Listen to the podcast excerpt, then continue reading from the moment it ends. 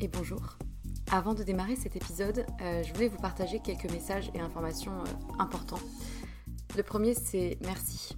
Merci, je le répète souvent, pour euh, l'oreille qui écoute. je ne sais pas si vous êtes dans le métro, dans votre lit ou en train de cuisiner, mais peu importe, merci. La seconde chose que je voulais dire, c'est que si vous me suivez sur Instagram ou que vous avez écouté certains épisodes précédents, vous savez que j'ai quitté mon emploi pour me lancer à mon compte.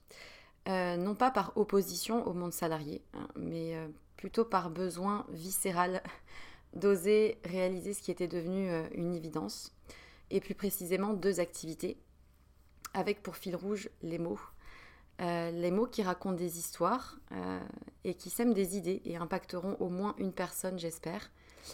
D'une part en tant que consultante en communication et stratégie de contenu et rédactrice SEO, du coup, mention spéciale pour les sujets autour de la santé, de la psychologie, de la nutrition et de la sexualité. Euh, et ensuite les mots pour aider d'autres personnes à rayonner euh, par des suivis personnalisés réunissant mes connaissances en psychologie et en trauma, le tout infusé par une approche globale mêlant énergétique, tantra, polarité féminine et masculine, blocage émotionnel et outils somatiques sur lesquels je me forme depuis quelques temps. Et en vue de cette activité-là, j'ai créé un compte Instagram dédié et un nouveau podcast, Les mots c'est bien beau, aux côtés de Pierre Kessial. Et je serai infiniment reconnaissante si vous prenez deux minutes de votre temps pour répondre à un court sondage euh, qui m'aidera justement à m'aligner aux besoins et challenges d'un maximum de personnes et qui vous concerne peut-être dans votre vie personnelle pour proposer justement euh, des accompagnements réellement efficaces. Donc euh, vous avez les liens de l'autre compte Instagram et du sondage dans la description de l'émission. Donc merci infiniment si vous prenez ces deux petites minutes pour, pour y répondre. Et pour terminer ce message, j'aimerais juste euh, vous dire une phrase qui, euh, qui réunit un peu tout, toute l'idée et tout ce qui m'anime. Euh, raconter une histoire, c'est surtout raconter celle de quelqu'un qui a besoin de l'entendre et qui sera galvanisé par l'énergie perçue à travers ces mots-là. Voilà, je crois que c'est un, bon résumé du fil rouge de ce vers quoi je vais et ce qui m'anime. C'est tout pour moi et du coup, bonne écoute.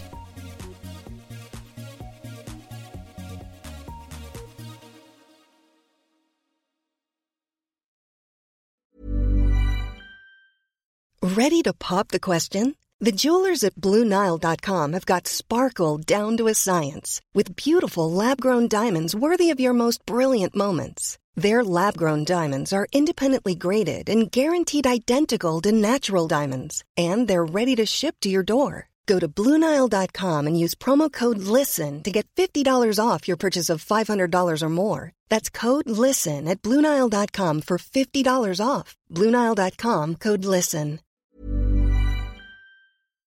Puis un jour, il y, a eu un, il y a eu un petit accident, on va dire. Il y a eu un accident et bah, je vais te laisser nous raconter ce qui s'est passé et ce qui fait qu'aujourd'hui, tu es en, en repos.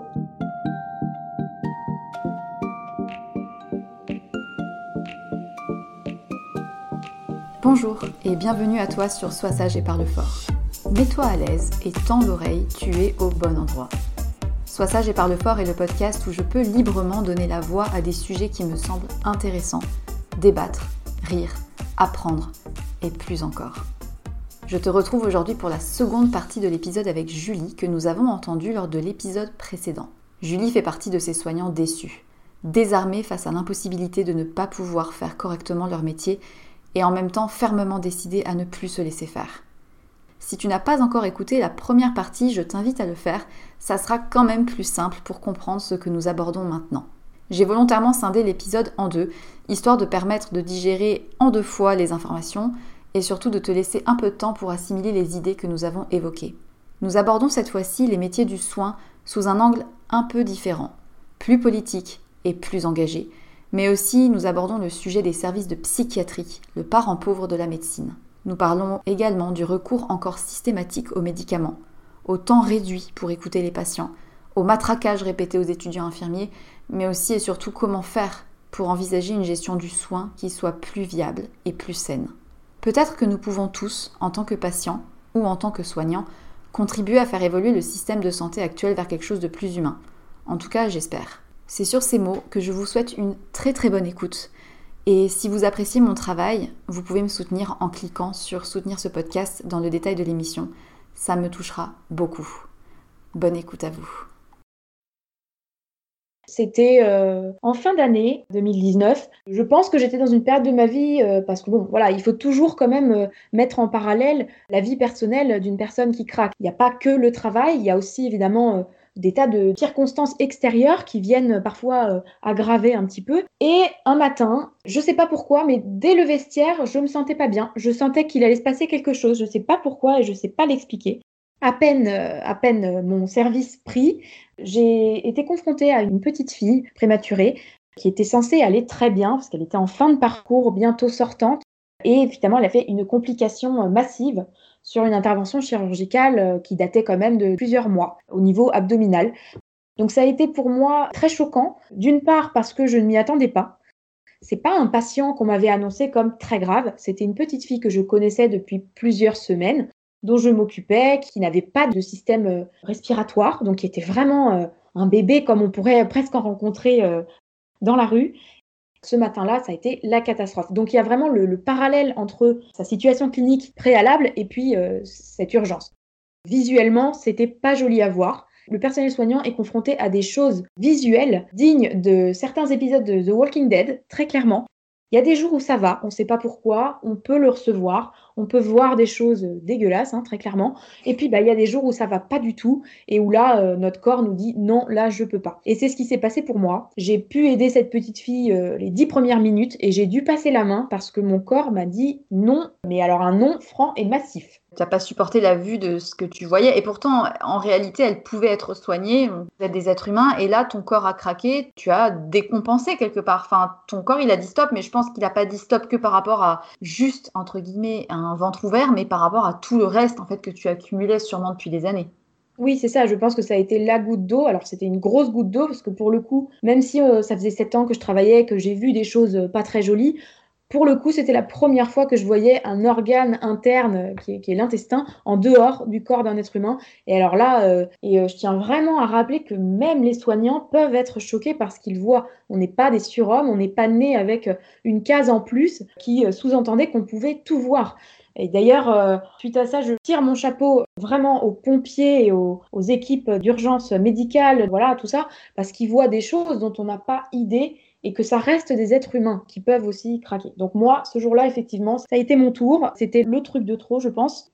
Par-dessus tout, je me suis pas forcément sentie très soutenue par mon équipe à ce moment-là. Ça a été effectivement euh, le point de rupture. Euh, j'ai pleuré toute la journée jusqu'à ce que ma cadre me dise euh, Julie, il faut que tu rentres chez toi je n'étais plus du tout en mesure psychiquement et physiquement de m'occuper de n'importe quel bébé, c'était plus possible. On va dire que je pense que c'est des années d'intégration de, euh, en gros, soigne et tais-toi, parce que c'est ce qu'on nous demande de faire. Hein. On ne doit pas répondre aux parents agressifs, on doit toujours euh, garder le sourire, même quand on a envie de pleurer, on doit continuer à tenir la main à une personne en train de mourir alors qu'on a juste qu'une envie, c'est de partir en courant. Donc voilà, c'est des, des schémas qu'on intègre psychiquement les infirmiers, les aides-soignants, les médecins. Et je pense que le jour où ça pète, il n'y a plus rien qui peut être possible. Et moi, c'était mon cas. Mon corps euh, refusait totalement que je retourne au travail. Donc, je suis rentrée chez moi et effectivement, ça fait aujourd'hui euh, quasiment sept mois que je ne suis pas retournée à l'hôpital. Donc, en fait, là, tu es en arrêt maladie. Tu as failli te faire hospitaliser pour que quelqu'un prenne soin de toi. Qu'est-ce qui s'est passé depuis ces six mois? Comment tu les as vécus? Et ton entourage, les soignants qui te connaissent, qui te connaissaient dans les services, euh, voilà, quel est le cadre qui t'a été permis d'avoir en tant que personne en arrêt maladie? Parce que du coup, je suppose que ta fonction est suspendue que tu as quand même de l'aide financière par rapport à ce poste-là. Enfin, je, vraiment, j'ai aucune idée de comment ça s'est géré. Je te laisse nous dire si tu as envie. Euh. Eh bien, écoute, les premiers mois ont été extrêmement difficiles. Hein. Je ne savais même plus euh, comment je m'appelais, où je vivais. C'était presque à ce point-là. Et c'est très difficile pour une personne qui est soignante de se retrouver subitement du côté soigné. Déjà parce qu'on a du mal à demander de l'aide. On a intégré qu'on devait être fort. Donc avant de demander de l'aide, c'est très compliqué et je pense que l'entourage est hyper important dans ce moment-là pour faire prendre conscience que bah là, euh, Julie, c'est toi qui es malade. Pour le coup, euh, j'ai eu le soutien de ma famille euh, de manière inconditionnelle et que je remercierai jamais assez. Par contre, j'ai eu effectivement beaucoup de collègues ou d'anciennes collègues qui se sont vraiment détournés simplement parce qu'elles pouvaient pas, je pense, euh, psychologiquement, me voir comme ça, que ça leur rappelait peut-être des choses difficiles dans leur vécu, dans leur famille, qu'elles avaient peur elles-mêmes d'être contaminées, entre guillemets, hein, par ça, parce que c'est un peu la peur de tout soignant. Comme tu disais, beaucoup de soignants sont concernés par euh, le burn-out, donc c'est un peu à qui sera le prochain. Je me suis retrouvée assez seule finalement, ce qui n'a pas du tout arrangé mon cas. J'ai finalement pas été hospitalisée parce que j'ai décidé d'être prise en charge autrement, tout simplement parce que euh, c'était compliqué pour moi en tant qu'infirmière d'être hospitalisée euh, et soignée par des infirmières. C'est bête à dire, mais c'est psychologiquement c'est pas évident. Et puis que l'offre de soins, hein, encore une fois, n'est pas forcément euh, adaptée. Voilà, la psychiatrie particulièrement, c'est des services où on met un petit peu des patients dont on ne sait pas trop quoi faire parfois et qui ont des pathologies diverses et variées. Je me voyais pas dans une chambre à côté d'une personne schizophrène ou, ou d'une autre personne bipolaire, je ne sais pas. Ça aurait été pour moi une difficulté supplémentaire de devoir en fait euh, gérer euh, les pathologies d'autres patients à côté de moi. J'aimerais faire un petit parenthèse sur le monde de la psychiatrie qui est euh, aussi concerné par les gros problèmes financiers de l'État. C'est vrai que la psychiatrie, c'est quelque chose que je connais un petit peu, malheureusement.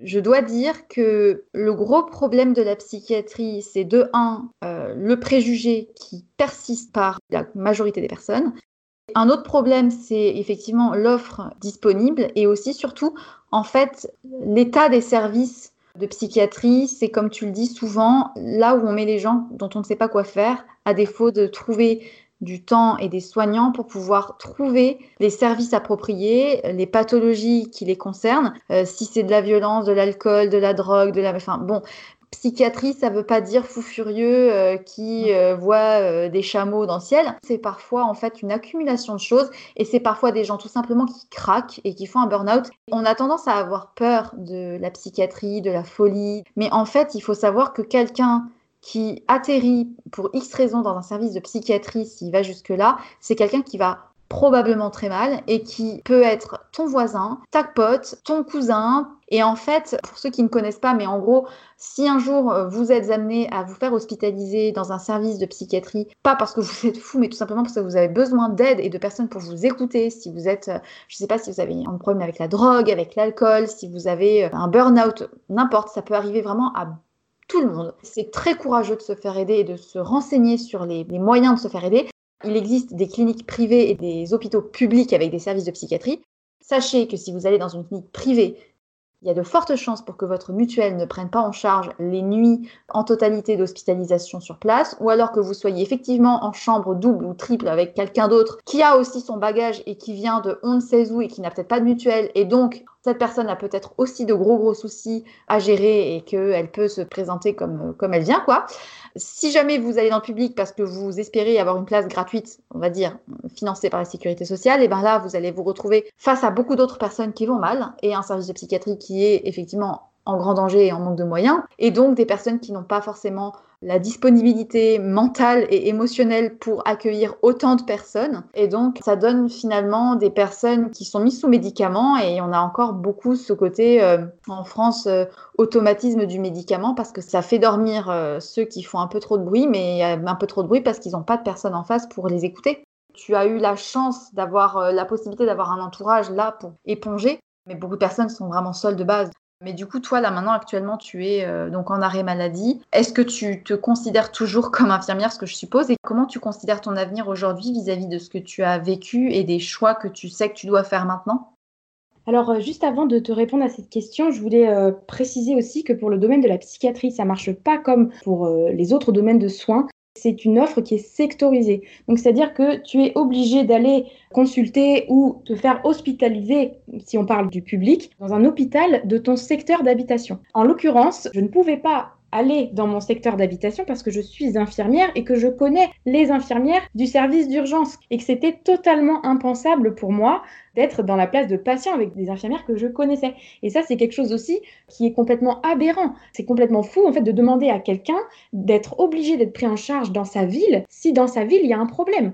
Et il n'y a pas d'autre solution. On ne peut rien faire de plus. Et comme tu dis, les cliniques, euh, alors mon médecin m'en a conseillé une, n'empêche que c'était plus cher qu'une semaine au Club Med en Martinique. J'ai clairement choisi euh, une autre solution pour poursuivre Aujourd'hui, euh, je vais mieux, heureusement. J'ai eu la chance d'avoir euh, des professionnels compétents, ce qui n'est pas non plus le cas de toute la profession euh, psychiatrique. C'est pas toujours facile de trouver des professionnels adaptés. On va dire que mon cas n'est pas spécialement fait pour être traité par de la psychanalyse et qu'on trouve encore énormément de praticiens psychanalytiques. Et j'ai eu du mal à trouver des professionnels adaptés à ma personnalité, mais j'ai trouvé et aujourd'hui, heureusement, ça va mieux. Et j'envisage de reprendre le travail probablement en septembre. Et du coup, quelles seraient euh, les pistes que tu envisages? Quelles sont les qualités selon toi qu'il faut avoir pour être euh, armé dans ce métier? La chance, entre guillemets, du métier infirmier, c'est qu'il peut être extrêmement varié. Comme tu dis, ta maman, elle travaille dans une école. Ça n'a rien à voir, effectivement, avec euh, un travail dans un service d'urgence ou quoi que ce soit. Donc, je pense me diriger toujours dans l'enfance, mais vers des, soit un service hospitalier, mais beaucoup plus calme, une néonate, mais vraiment de niveau assez faible, entre guillemets, euh, en termes de soins, ou carrément de l'extra-hospitalier, peut-être de l'aide sociale à l'enfance dans des pouponnières ou des choses comme ça. Je verrai, mais en tout cas, j'ai décidé que ma santé euh, mentale et physique passerait avant l'investissement que je pouvais avoir euh, pour mon travail, parce que c'est vraiment une question euh, vitale. Hein. Et du coup, tu vas faire une formation pour bifurquer? Alors non, on n'a pas besoin en fait de formation parce que avec le diplôme d'infirmier, on peut tout faire en fait dans cette profession. donc je peux tout à fait travailler dans une pouponnière d'accueil d'urgence d'aide à l'enfance ou travailler même au club med. Hein. Il y a des infirmières au club si je le veux. Et il n'y a pas besoin de formation supplémentaire, c'est simplement une formation euh, par l'expérience quand on est embauché. Et je dois dire que c'est la seule raison pour laquelle je reste infirmière, parce que sinon j'étais à un point où je n'en pouvais tellement plus que je ne pouvais même plus entendre ce mot, je ne voulais plus faire partie de cette profession. La seule chance que je peux avoir, c'est que je peux me retrouver en tant qu'infirmière, donc sans formation supplémentaire, dans un autre environnement beaucoup plus serein. C'est marrant parce que tu parles du Club Med. En fait, ma maman a été infirmière au Club Med. Ah, génial. C'est-à-dire que les premières années de son diplôme, elle a passé cinq ans au Club Med comme infirmière. Donc, elle changeait de pays tous les six mois. Elle a fait Tahiti, Nouvelle-Calédonie, euh, Marbella, Malaga. Euh. C'est un bon plan. Par contre, c'est pas la bonne période, je pense, pour partir à l'étranger. C'est sûr que la polyvalence du métier fait que tu peux euh, finalement euh, bifurquer facilement. Donc on va dire que c'est l'avantage du métier, même si euh, derrière il y a quand même une réalité qui fait que ça demande des choix. Si tu avais un conseil à donner à des soignants qui nous écoutent, s'ils ont peut-être des difficultés à envisager de rester dans le métier parce qu'ils n'en peuvent plus, quelles seraient les choses que tu pourrais dire si tu avais un message à transmettre aux soignants? Bah, la situation que j'ai vécue est encore un peu, euh, un peu récente, donc c'est vrai que j'ai du mal à me retrouver face à une future euh, infirmière en études et de lui dire fonce, c'est génial. Je ne perds pas espoir sur le fait de regagner un peu euh, d'affection pour ce métier. En tout cas, la chose que je voudrais vraiment dire aux infirmiers et que j'aurais vraiment aimé qu'on me dise à moi aussi, c'est que notre vie en tant que soignant, elle compte autant que la vie des gens dont on s'occupe. Ça, c'est vraiment quelque chose qu'il ne faut pas perdre de vue parce qu'une vie est une vie et la vie de l'infirmière, euh, la vie du médecin, la vie de voilà, tous les professionnels est aussi importante que la vie des patients. Et donc, qu'on ne peut pas se permettre de s'oublier au passage, de plier sous les, les, conditions de travail qui sont abominables. Il faut toujours se rappeler qu'on compte. Et ça devrait être une évidence en fait, mais voilà, pour moi, ça l'était pas. Ça l'est pas pour énormément de soignants. Donc, il faut vraiment être attentif à tous les signaux que le corps peut envoyer. Les migraines, les malaises, euh, la fatigue, euh, les troubles du sommeil, les troubles de l'alimentation, les petites maladies par-ci, par-là. Euh, voilà, il faut en prendre compte parce qu'il peut être trop tard quand on s'en rend compte, malheureusement. Et voilà, et vous serez jamais nul si vous craquez. Euh, on est tous des humains et on peut dépasser nos limites parfois. Donc voilà. Et courage à tous les soignants, vraiment tous les corps de métier. Tout le monde est, formidable. Voilà, c'est mon message. Je pense la même chose que toi.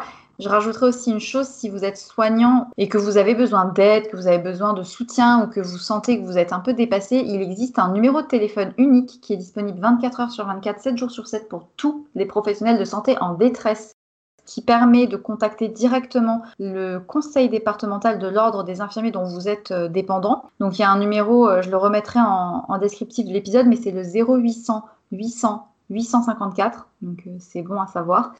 Et j'en viens pour te demander aussi quelles seraient les choses que tu as envie de dénoncer et de rappeler et surtout les choses que tu as envie que les gens comme moi, qui ne sommes pas soignants, entendent et surtout comment est-ce qu'on pourrait euh, vous aider Nous aider, euh, c'est compliqué. Effectivement, les applaudissements, c'était mitigé de, voilà, dans la profession euh, soignante parce qu'il y avait un petit goût d'hypocrisie, hein, malheureusement. Le fait que ça fasse des années qu'on est dans la rue et qu'on nous voit aux manifestations, qui sont d'ailleurs souvent totalement inutiles, que rien ne change, etc. Et que là, pendant le Covid, parce que ça a fait un peu le buzz et qu'à 20h, tout le monde se rejoignait à la fenêtre, euh, qu'on nous applaudisse, on avait un peu l'impression que c'était dévié quand même hein, de, du message initial les violons que nous ont joués effectivement les politiques, c'est un peu mal passé parce que c'est pas faute d'avoir prévenu, d'avoir euh, vraiment dit que si une catastrophe sanitaire arrivait, on n'était pas préparé. Et je trouve qu'on s'est vraiment très bien débrouillé avec les moyens qu'on a. Parce que je rappelle que c'était déjà la merde entre guillemets avant et que je suis très étonnée, très agréablement surprise de la force de mes collègues. Et je voudrais simplement rappeler que c'est pas terminé et que c'est pas parce que le Covid est passé que tout va s'arranger. C'est pas parce qu'on va nous donner une prime de 50 euros que tout va s'arranger. Donc, surtout, soyez agréables avec nous. Les particuliers, c'est surtout ce qu'ils peuvent faire. Restez agréables avec nous. Pensez toujours qu'on est des humains, qu'on n'est pas des punching balls, qu'on fait ce qu'on peut. Et euh, deuxièmement, je dirais peut-être de nous aider à dénoncer, d'écrire des lettres au directeur des hôpitaux, de nous aider sur ces fiches d'événements indésirables finalement, de signaler tout ça, de signaler ce qui ne va pas pour nous aider dans notre lutte. Ça, c'est vraiment ce que vous pouvez faire euh, pour nous aider. Je suis complètement d'accord avec toi, notamment sur le côté applaudissement, hypocrisie, tout ça. Moi, ce qui me hérissait, c'était pas tant en fait d'entendre les applaudissements, c'était ensuite de voir les chaînes d'infos en mode une minute, ça y est, tout le monde applaudit, regardez les images des gens. Mais oh, je te jure, ça me donnait envie d'éclater la télé. Bon, du coup, j'éteignais parce que ça me saoulait. Tu vois, j'étais en lien avec les soignants de l'hôpital à côté de chez moi, euh, l'hôpital Tenon, qui est dans le 20e arrondissement. Bah, en fait, j'étais en contact avec les infirmières et les logisticiens et du coup, ils nous disaient un petit peu entre deux discussions ce qui se passait. Et en fait, ils étaient mais à bout. Enfin, genre, ils me disaient, euh, là, euh, on a reçu des FFP2, ils sont périmés depuis 2011, on ne sait même pas quoi en faire, euh, on n'a plus rien, là, les corps s'entassent. Enfin, et tu te dis, mais derrière, après, tu vois, de voir les gens avec leurs casseroles aux fenêtres, t'es là, mais what the fuck? Enfin, c'est quoi le sens, en fait, du truc, tu vois? Et après, je sais aussi que certains soignants ont été hyper touchés. Bon, bah donc euh, tant mieux. Mais moi, personnellement, j'étais vraiment pas à l'aise et, je sais que je suis personne pour en parler. J'étais pas euh, confrontée en fait à la situation que les soignants ont vécue. Je sais pas si ça pourra aider en fait ce podcast, cet épisode. Je sais pas si ça pourra interpeller certaines personnes sur le fait qu'en fait s'indigner derrière son écran ne suffit pas à un moment donné. Je sais que moi-même, je suis pas la mieux placée dans le sens où j'étais pas aux manifestations parce que je bossais. J'aurais pu très bien poser un jour pour manifester pour les soignants, tu vois. Ça aurait été un choix que j'aurais pu faire si c'est encore une fois un choix politique, financier, enfin bref, tout ce que tu veux. Bon, j'avais pas la possibilité de poser ce jour euh, financièrement, je, je pouvais pas. J'essaye d'aider autrement, mais je pense que si chacun prend en mesure déjà consciemment l'étendue des dégâts, peut-être que c'est déjà un premier pas. Si demain je me fais soigner dans un hôpital, je ferai en sorte de ne pas tirer la sonnette dès que j'ai un bobo. Euh, déjà, avant même d'aller aux urgences, je pense qu'il faudra vraiment, vraiment que je sois au bord de la rupture totale avant d'y aller parce que, enfin, j'ai plutôt pas tendance à y aller facilement. J'ai dû y aller une fois aux urgences ces dernières années euh, et encore. Les rares fois où j'y suis allée pour accompagner euh, quelqu'un tu vois dans les couloirs des gens qui s'entassent et qui viennent pour une broutille. Et t'es là, mais rien que ça, il y a des choses qui ne fonctionnent pas. Il y a une éducation aussi à faire. Euh, ok, aller à l'hôpital que quand c'est indispensable. Après, il faut pas non plus euh, minimiser les, les choses qui peuvent inquiéter. Parce que j'avais entendu parler de ça aussi pendant le confinement. Il y avait des gens qui, du coup, auraient dû bénéficier de soins et qui n'y sont pas allés par peur. Mais bon, c'est un équilibre entre la conscience collective d'aller dans l'hôpital quand c'est nécessaire. Quand on est parent et qu'on est inquiet parce que son petit a 37,8 de fièvre, je peux comprendre que les parents soient très très inquiets. Donc euh, voilà, parce que j'ai jamais été maman, donc je peux pas juger. Mais c'est encore une fois une éducation d'un côté des gens et de l'autre côté un apport de moyens euh, supplémentaires. Et pour ça, il faut qu'au niveau politique, c'est-à-dire tout en haut, ça change. Si on veut que ça change, il n'y a pas 36 solutions à part participer aussi à demander à ce que ça change en tant que soigné. Parce que ce qu'il faut savoir, c'est que les hôpitaux, maintenant, sont gérés comme des entreprises. Et que les entreprises ont vraiment à cœur d'avoir, euh, entre guillemets, un service qualité important. Et que si tous les patients se plaignent, mettent une mauvaise note à l'hôpital, une mauvaise note au service, c'est là que ça va bouger. C'est pas parce que les infirmières vont faire des fiches d'événements indésirables. Ça, ça sert à rien, c'est de la paperasse. C'est quand les gens vont dire on n'est pas content. Parce que là, ça va toucher les gens qui sont intéressés par le commerce parce que finalement, maintenant, l'hôpital, c'est un commerce. Ça, c'est terrible et ça rivalise de près avec les cliniques privées parce qu'il y a aussi ça. Enfin, j'ai déjà été hospitalisée dans un service euh, d'une clinique privée pour une psychothérapie. Et ce que j'y ai vu, c'est que ok, l'offre de soins est pas si mal. L'environnement est plutôt sympa, euh, c'est plutôt propre. en tout cas, là où j'étais, c'était plutôt sympa. Sympa, c'est pas le mot, voilà, c'était qualitatif. Mais euh, si tu voulais la chambre, il fallait avoir une très bonne mutuelle, ou alors il fallait allonger le fric. Il y avait les moyens de faire du fric partout dans l'hôpital. Il y avait la cafétéria avec euh, la possibilité d'acheter des trucs en plus, des massages. Il y avait un côté commercial, ouais. Et je pense que ça tend à aller vers ça dans les hôpitaux euh, publics, en fait, parce qu'il y a un manque de moyens aussi. Donc forcément, euh, bah, le peu qu'on a, on essaie de le rentabiliser, quoi. Je dirais qu'au moins les cliniques privées, elles ont le mérite d'assumer finalement cette part commerciale, de l'afficher clairement. Les hôpitaux publics, en fait, sont complètement gérés par des commerciaux maintenant qui nous demandent euh, moins de matériel sur ça parce que ça coûte trop cher, de faire plus de chimiothérapie parce que la chimio, c'est juteux, ça rapporte. C'est une hospitalisation courte avec un produit euh, qui rapporte beaucoup d'argent.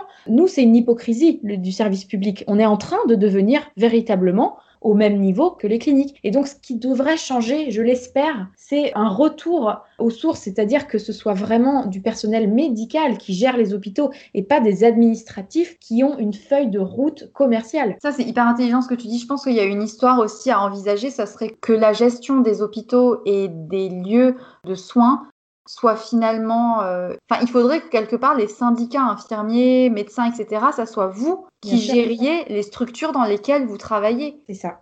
actuellement, ce sont des personnes qui n'ont jamais euh, mis les pieds dans un service de soins qui se permettent euh, de nous donner le budget sur les seringues, par exemple mais ils ne savent absolument pas en fait combien on en utilise dans la réalité. Donc c'est pour ça qu'il faudrait des représentants de la profession pour décider de. Mais c'est logique en fait. Ceux qui connaissent le truc gouvernent aussi leur truc. Enfin c'est. Je ne sais pas comment le schématiser simplement, mais je pense qu'on s'est comprise et je pense que les gens nous comprendront. Mais à partir du moment où vous êtes sur le terrain, vous savez de quoi vous parlez. J'espère que dans les mois, années à venir, il y aura à un moment donné un changement global et structurel. Mais pour ça, il faut arriver à, se rendre compte de tout ça. Et mine de rien, c'est grâce à des échanges comme ça que j'apprends aussi à reconsidérer certains sujets, et notamment celui-ci. Donc merci Julie. Euh, pour en venir vers la fin de cet épisode, j'aimerais savoir, Julie, quelle femme tu es et quelle femme tu essayes de devenir? Eh bien, euh, je suis et je resterai une femme euh, hypersensible. C'est une notion aussi dont on commence à parler de plus en plus. Et je n'ai plus honte aujourd'hui de dire que je suis infirmière et hypersensible parce que c'est possible. J'aimerais vraiment m'épanouir dans mon métier et dans ma profession plus tard avec cette corde sensible finalement, en arrêtant de la cacher, de la nier. Essayer peut-être de créer une autre façon de soigner plus humaine et qui tolère la sensibilité du soignant. J'aimerais aussi, j'espère pour toi. L'hypersensibilité, c'est un truc que je connais bien. C'est un terme qui est aussi très galvaudé, dont on entend beaucoup parler, un peu à tort et à travers, et un peu dans tous les sens. C'est presque stigmatisant d'ailleurs. Je trouve que les définitions euh, qui sont reliées ne sont pas toujours pertinentes, mais enfin bon, c'est un autre débat.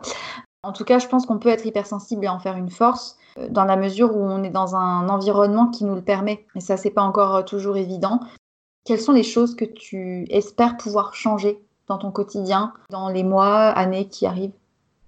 Bah, J'espère vraiment pouvoir euh, intégrer, imprimer dans mon cerveau le fait que je suis une personne, que je compte autant que mes patients, que j'ai le droit de dire stop, que j'ai le droit de dire non. Ça, c'est vraiment quelque chose sur lequel je travaille en ce moment et que j'espère pérenniser. J'espère tout simplement réussir à trouver un environnement euh, dans lequel je serai heureuse en tout cas. Ça a forcément des répercussions sur le, comment dire, arriver à se considérer soi comme étant ultra importante te permet aussi, je pense, d'être considéré par les autres à ta juste valeur. Tu disais que beaucoup de personnes s'étaient éloignées de toi quand tu as eu euh, ce burn-out. Et ça, c'est quelque chose aussi que je voudrais euh, souligner, c'est que beaucoup de gens ont l'impression d'avoir des amis, des personnes autour d'elles, et en fait, le jour où ils ont un problème, où ils ne vont pas bien, où ils ont besoin de soutien ou de présence, c'est là qu'en fait le tri se fait. Je me reconnais un peu dans ce que tu avais dit parce que finalement, euh, j'ai autour de moi assez peu de personnes des vraies personnes qui sont là. Ça se compte sur les doigts d'une main et euh, c'est pas toujours évident à gérer parce qu'on est dans une société qui montre euh, qu'est-ce que c'est d'avoir des amis, qu'est-ce que c'est d'avoir une vie normale et sociale. Et en fait, euh, quand tu traverses des difficultés comme tu l'as vécu ou comme j'ai pu en vivre, on n'est pas toujours soutenu. D'autant plus si ça touche à un trouble psychique, ça fait peur. Les gens, on va dire, autour de nous, toutes ces personnes qu'on pourrait considérer comme des amis même, finalement, dans les moments difficiles, beaucoup ne veulent plus avoir ce rôle. On leur demande pas de psychothérapie, juste de rester les mêmes et de rester présents. Mais ça, parfois, c'est trop difficile. Les gens sont trop mal à l'aise, ils ont peur de pas savoir quoi dire ou de dire quelque chose qu'il faudrait pas. Et donc, ils font le choix de partir finalement. Et je trouve qu'il n'y a rien de pire que de laisser quelqu'un qui va mal tout seul. J'ai dit à mes, quelques amis qui sont restés, vous pouvez tout me dire, vous pouvez même me dire des bêtises sur lesquelles je vous dirais, bah, t'as pas le droit de me dire ça, mais ne partez pas, en fait. C'est la pire des choses que vous pouvez faire pour un ami. Il n'y a pas de protocole à tenir, il n'y a pas de phrase magique. Et si vous n'avez pas les mots, bah, c'est pas grave, donnez juste votre épaule, faites des câlins, mais ne laissez pas une personne qui compte euh, toute seule. C'est ça. Bah, du coup, une dernière question. Parlez fort et ne pas être trop sage à quoi est-ce que ça te fait penser et qu'est-ce que ça t'inspire? Eh bien, moi, ça m'inspire euh, par rapport à, mon métier, dans lequel on nous bourrine le cerveau à nous dire qu'on est au service des autres, au service de la fonction publique notamment, qu'on finit par l'intégrer, à penser effectivement que c'est la vérité, à être sage et à se taire. Bien sûr, c'est beaucoup plus simple pour les managers, hein, mais j'espère qu'aujourd'hui, pour moi, c'est fini. Je ne veux plus me taire, donc euh, les soignants doivent aussi parler fort. Voilà, je suis ravie de pouvoir donner la voix à une soignante un peu révoltée et je suis euh, de tout cœur avec euh, toi et avec l'espoir que ça puisse interpeller des personnes soignantes ou non, que ça soit de parler fort en fait, quel que soit notre vécu, quel que soit l'environnement dans lequel on est, qu'il est toujours possible de dire les choses et qu'à partir du moment où on apprend à parler fort, surtout fort, on a fait déjà une grosse partie du chemin. Merci beaucoup d'avoir accepté de participer. J'ai beaucoup apprécié cet échange, ça m'a fait très plaisir. Pour ceux qui nous ont écoutés, euh, si vous avez des questions à poser à Julie, je vous donnerai les moyens de lui poser directement. Si vous avez apprécié cet épisode, n'oubliez pas de laisser une petite note et un commentaire sur iTunes parce que c'est ce qui m'aide le plus puisque iTunes c'est le chef des armées euh, au royaume des podcasts et que je dépends entièrement de vos euh, notes sur cette plateforme pour pouvoir être écouté par d'autres oreilles. Je vous remercie pour ceux qui m'écoutent et qui continuent d'écouter les personnes que j'interviewe toujours avec plaisir.